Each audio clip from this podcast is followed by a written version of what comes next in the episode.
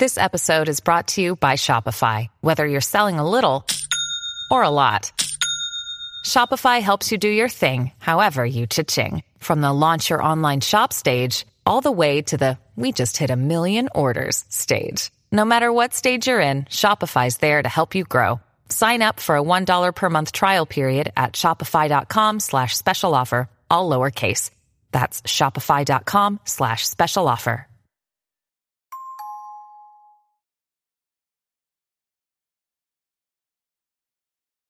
2017年6月6日朝福岡県小郡市の自宅で A さん当時38歳小学校4年生の長男 B さん当時9歳小学校1年生の長女 C さん当時6歳の3人の遺体が発見された事件は衝撃的な結末を迎えた。当初福岡県警は母子の無理心中とみていた。しかし7日未明になり一転事件と断定し県警小郡署に捜査本部を設置。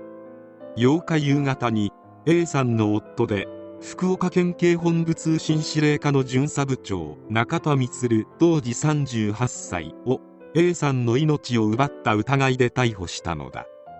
現場では A さんの首に絞められた際に生じる索状痕が確認できなかったが司法解剖の結果首の筋肉に複数の皮下出血が認められた。さらに首の骨にはひびも見つかっており相当な力で圧迫されたと考えられる。事件当日の経過を振り返ると午前7時前に中田充は職場に出勤した。そして8時半頃2人の子供が通学している小学校の担任から登校していないとの連絡が入る。中田充はこれを受けすぐに近所に住む A さんの姉義士に電話。家の様子を見に行くように指示した。その後中田充は A さんの携帯電話に4度電話を入れ3度は誰も出ず4度目に出た姉から妹が無理心中したようだと伝えられている。中田充がそれを上司に伝えそのまま処理に入ったことで当初は無理心中の可能性が強いとみて捜査が始まった。家に捜査員が駆けつけた際には1階台所に A さんが仰向けで倒れていた。そばには燃えかけの練炭が置かれた上周囲に油がまかれ室内にはいぶった煙が充満していたという。一方2人の子供は2階の寝室のベッドでうつ伏せになり息絶えていた。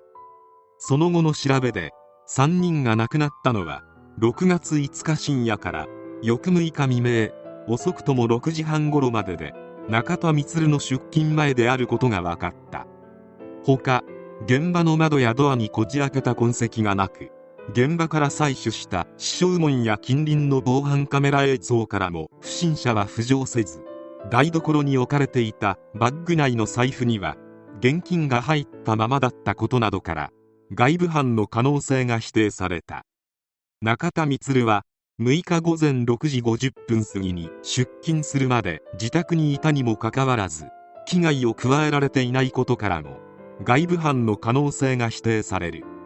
また中田充のスマートフォンには出勤前何度も1階と2階を行き来した状況が記録されているため通常通り出勤したのは3人の死亡を意図的に隠したと見るほかない。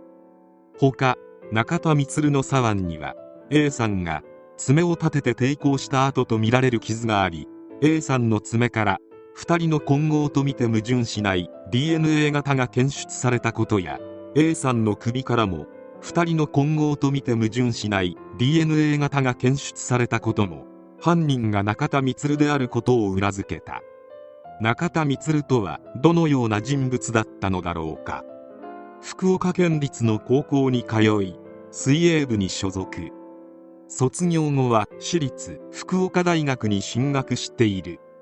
2002年当時24歳の時に福岡県警の試験に合格して臨時採用。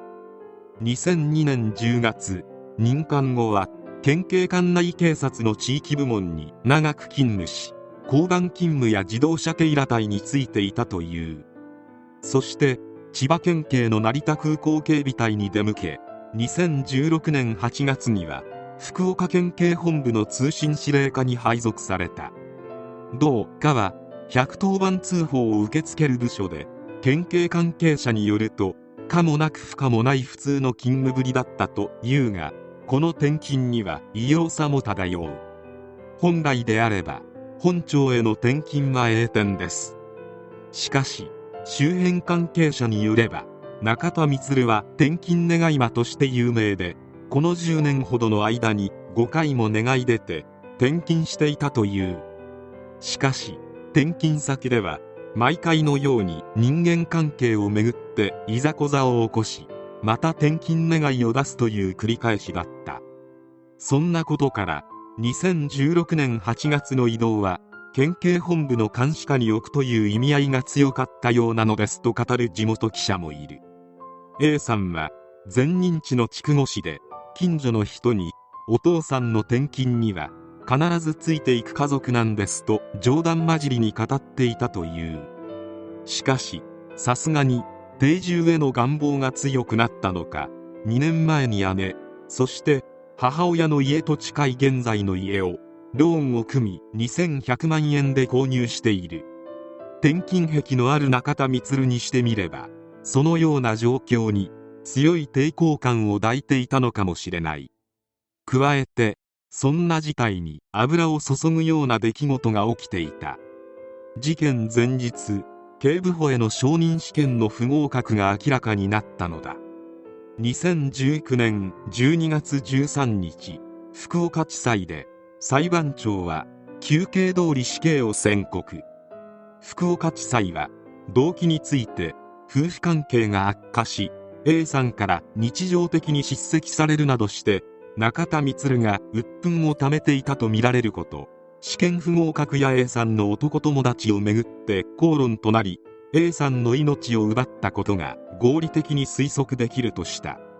2021年9月15日福岡高裁で裁判長は死刑を言い渡した一審福岡地裁での裁判員裁判の判決を支持し弁護側の控訴を棄却した。